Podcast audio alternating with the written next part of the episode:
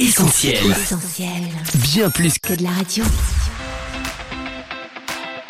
Essentiel Académie, Académie. Julie et Mag. Salut à tous, Julie au micro d'Essentiel Academy en compagnie de Coach Mag. Salut Julie, salut les auditeurs, vous nous écoutez sur essentielradio.com ou sur notre appli. Bienvenue sur Essentiel. Chaud déjanté, tenue pailletée, polémique sur fond de géopolitique. Ce samedi à Liverpool, c'est la grande finale de l'Eurovision. 67e édition du nom et plus grande compétition musicale du monde. Lazara succédera-t-elle à Marie-Myriam, dernière représentante française à avoir gagné le concours? Évidemment, il faudra attendre la fin des votes et l'attribution des fameux 12 points. D'ici là, on décrypte avec vous les raisons du succès de ce concours musical pas comme les autres. Let's go quelles sont les chansons Eurovision qui vous ont marqué? Connaissez-vous celles qui représentent la France cette année? Et allez-vous regarder le concours samedi soir? On vous a posé ces questions, on écoute vos réponses. Essentiel Académie, Julie et Mag. C'est euh, le roi de Bilal Hassani, euh, ça faisait Ton je rêve, je suis le roi, quelque chose comme ça. Alors c'était euh, qui sont donc ces soldats qui l'honorent? C'est la chanson du groupe Maneskin et c'est Begging. I'm begging, begging you. Je sais pas du tout euh, quelle est la chanson qui représente la France cette année. Pas du tout, j'en ai pas entendu parler du tout. Euh, non. Non. Non, je ne connais absolument pas la chanson de cette année. Euh, à vrai dire, je ne m'y intéresse pas vraiment. Non, je la regarderai pas, ça m'intéresse pas plus que ça. Non, parce que ça n'intéresse pas beaucoup de monde. C'est pas une émission qui m'intéresse. Après, je trouve que c'est très bien que ça existe, mais c'est pas, c'est pas mon intérêt à moi. Pourquoi pas, mais ce n'était pas, pas prévu de base. Ah non, non. Euh, je pense pas, honnêtement. Je pense que je regarderai des rediffusions comme des vidéos, mais pas la finale en elle-même. Merci à tous pour vos réponses et votre participation en chanson. À en croire ce micro-trottoir, entre les Français et l'Eurovision, c'est pas non plus l'amour fou. Une réaction, Mag? Bon, on va dire, Julie, que comme on n'a pas gagné depuis L'Oiseau et l'enfant de Marie-Myriam en 1977, ça aide pas trop. Mais après Barbara Pravi et sa deuxième place en 2021... Pourquoi ne pas espérer une surprise de Lazara? La chanson plaît visiblement aux Eurofans et elle est plutôt bien notée par les bookmakers. À suivre. En tout cas, ça n'enlève rien au succès planétaire de l'Eurovision, alias la plus grande compétition de chant au monde. Oui, que vous le jugiez ringard ou pas, le concours de l'Eurovision rassemble chaque année entre 150 et 200 millions de téléspectateurs. C'est énorme. Et depuis plus de 60 ans, le succès ne se dément pas. Avec une quarantaine de pays participants et tout autant de chaînes retransmettant le show en prime time, l'Eurovision est au divertissement ce que les Jeux Olympiques sont au sport, un des programmes TV les plus suivis au monde. Car même au-delà du vieux continent, le concours a trouvé un succès inattendu. Diffusé en Australie depuis plusieurs dizaines d'années, il fonctionne si bien que le pays y participe tous les ans depuis 2015. L'Eurovision, c'est donc une sorte de grande fête à l'échelle européenne à laquelle les fans assistent en simultané pendant un live de 4 heures. Le concours a d'ailleurs su se réinventer en déclinant la compétition version junior et aussi en invitant des guest stars internationales comme Madonna ou Justin Timberlake. Bref, pour faire toujours plus grimper l'audience, l'Eurovision voit les choses en grand. Essentiel Académie, Julie et Mag. Hard rocker effrayant, grand-mère en costume traditionnel, chorégraphie improbable, coach l'Eurovision, c'est aussi la garantie d'assister à une soirée placée sous le signe de l'extravagance. En effet, Julie, c'est là un ingrédient majeur du succès de l'Eurovision. Ce savant mélange entre le kitsch et le cool, le ringard et le tendance, le rire et l'émotion. Déjà quand la soirée commence, on est saisi par ce générique sorti tout droit du XVIIe siècle. D'emblée, le Tédéum de Charpentier donne le ton. Puis surgissent sur la scène des créatures étranges, candidats ovniesques et tous plus décalés les uns que les autres. Par exemple, vous connaissiez déjà les poupées russes et les papyrus, et bien voilà maintenant les mamirus, alias les Bouranovski Babouchki, qui débarquent en 2011 avec leurs costumes folkloriques et leur voix pas toujours très juste. Toujours à l'est, mais plus disco, la tenue boule à facettes du chanteur ukrainien Andrei Danilko vous a certainement ébloui en 2007.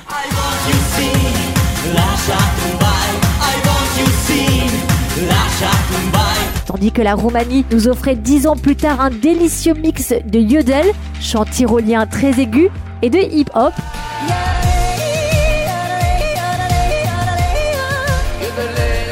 Cette année, avec son caraco bombé vert fluo et sa coupe émo Playmobil, l'exubérant Karia a l'assurance de ne pas passer inaperçu. Et puis impossible non plus de passer à côté des ongles monstrueusement longs de Laurine, la candidate suédoise de retour sur la scène de l'Eurovision et qui vise le doublé dix ans après sa victoire à Bakou.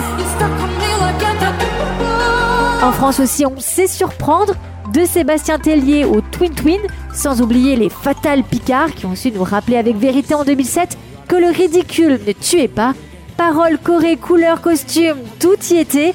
Avant avant-dernier, fallait pas s'étonner.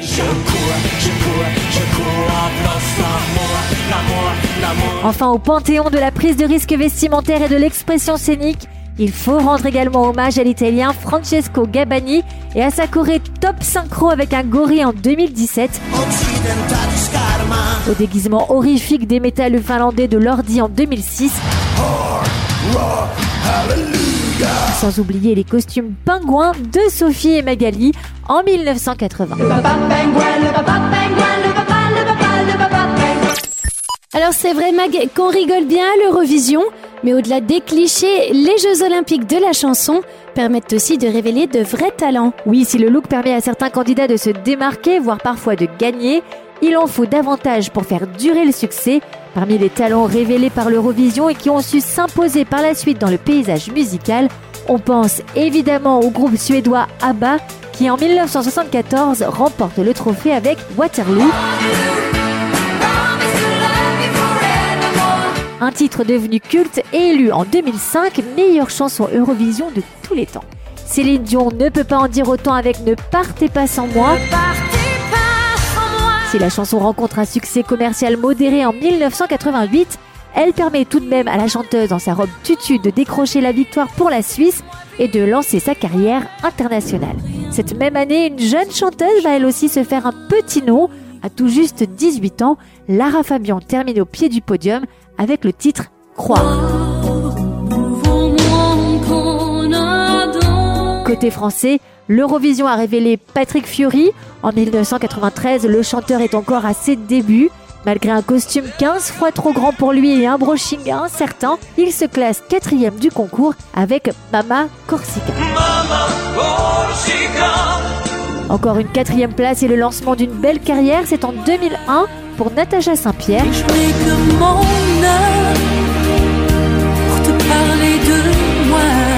Et puis parmi les candidats des dernières éditions, en plus de Barbara Pravi qui a su tirer son épingle du jeu, Amir est sans doute le chanteur français à avoir le mieux réussi l'après-Eurovision. Dans la foulée du tube J'ai cherché en 2016, Amir semble avoir trouvé définitivement son public.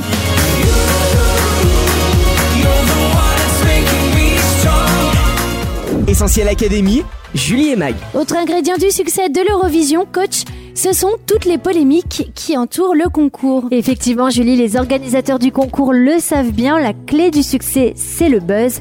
Provocations, controverses et polémiques sont donc chaque année au rendez-vous, anecdotiques souvent, mais parfois aussi plus sérieuses, à la limite de l'incident diplomatique. En 1969, par exemple, l'Autriche boycotte le concours organisé dans l'Espagne franquiste. En 2012, l'Arménie refuse de participer à l'édition qui se déroule en Azerbaïdjan. Elle s'est d'ailleurs à nouveau retirée en 2021, toujours en raison du conflit dans le Haut-Karabakh. On se souvient également des banderoles aux couleurs palestiniennes brandies par le groupe islandais Atari en 2019, alors que l'Eurovision se tient à Tel Aviv et que le concours se veut apolitique. Pas de politique à l'Eurovision, c'est la règle, pas de politique à l'Eurovision. Pourtant, en 2016, c'est carrément la crise russo-ukrainienne qui s'invite à l'Eurovision. La chanteuse ukrainienne remporte la compétition avec une chanson qui évoque la déportation des Tatars de Crimée par Staline durant la Seconde Guerre mondiale, de quoi raviver les tensions entre Kiev et Moscou.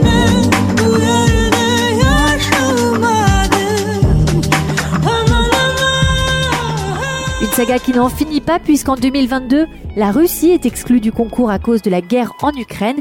Cette même année, l'Ukraine remporte justement le concours, mais doit évidemment renoncer à accueillir l'Eurovision 2023 pour des raisons de sécurité. Deuxième du classement, le Royaume-Uni hérite donc de l'organisation du concours. La Russie est toujours exclue et même en terre anglaise, les hommages à l'Ukraine se multiplient.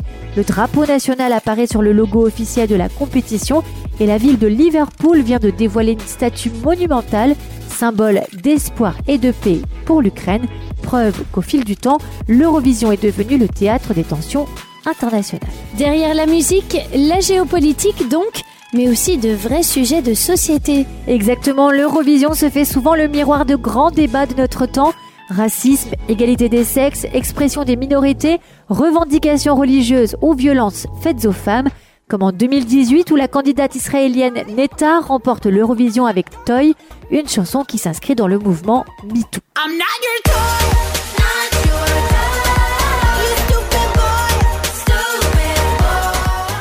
Malheureusement, à l'ère d'Internet et des réseaux sociaux, les esprits s'échauffent, les eurofans s'enflamment et le ton monte parfois.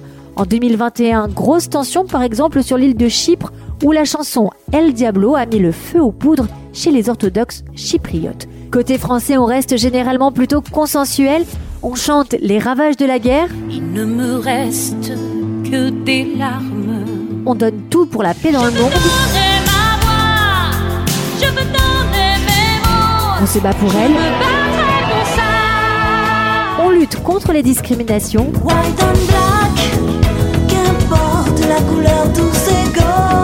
Et puis on chante de belles histoires comme celle de Mercy, petite fille nigériane née sur un bateau de sauvetage en Méditerranée. Je suis née ce matin, je m'appelle Merci. Mag, on vient de voir que certaines chansons de l'Eurovision peuvent porter un message politique ou certaines revendications. Est-ce que l'Eurovision laisse aussi la place à la foi? Eh bien comme dirait Barbara Pravi, Ne partez pas. Vous en supplie, restez longtemps. Oui, ne partez pas car ce dont on va parler maintenant risque vraiment de vous surprendre. Tout d'abord, un constat. Amen, Karma, Diable, Ange déchu, Lord of the Lost. Ces dernières années, les chansons dont le titre évoque la spiritualité, au sens très large, ont été nombreuses. L'an passé, par exemple, est-ce que vous vous souvenez de la chanson de la France? Vous ne le saviez peut-être pas, mais le groupe Alvan et Aez chantaient en breton Je danse avec le diable. Et on pourrait multiplier les exemples en regardant dans le rétroviseur de l'Eurovision. En 1979, Alléluia, qui signifie tout de même gloire à Dieu, remporte le trophée. Et en 2006, c'est un hard rock Alléluia qui gagne. Alors, simple provocation ou véritable aspiration d'ordre spirituel? Si pour certains il s'agit bien de se moquer de la foi chrétienne, pour d'autres on peut déceler une sorte de quête existentielle dans laquelle on peut tous se retrouver. La chanson d'Amir en est justement une bonne illustration. J'ai cherché un sens à mon existence. J'ai cherché un sens à mon existence, j'y ai laissé mon innocence. Plus explicite encore, il y a ceux qui expriment leur foi et osent un message différent, et oui, à l'Eurovision, il n'y a pas que des boules à facettes, des femmes à barbe et des costumes fluo, il y a aussi des artistes chrétiens, n'y voyez pas des militants extrémistes, des intégristes ou un lobby évangélique qui voudrait imposer un dogme religieux. Seule revendication de ces artistes, pouvoir dire qui ils sont avec simplicité et respect. Sur la scène de l'Eurovision, jamais vous n'entendrez prononcer le nom de Jésus, et pourtant c'est bien de lui dont il est question dans leur chanson. En 2013, le groupe suisse Takasa chante You and Me pour témoigner de l'amour et de la présence de Dieu, même quand on est au creux de la vague. En 2000, c'est la Belge Nathalie Sors qui exprime l'envie de vivre que l'on ressent tous, cette envie de vivre pour l'éternité.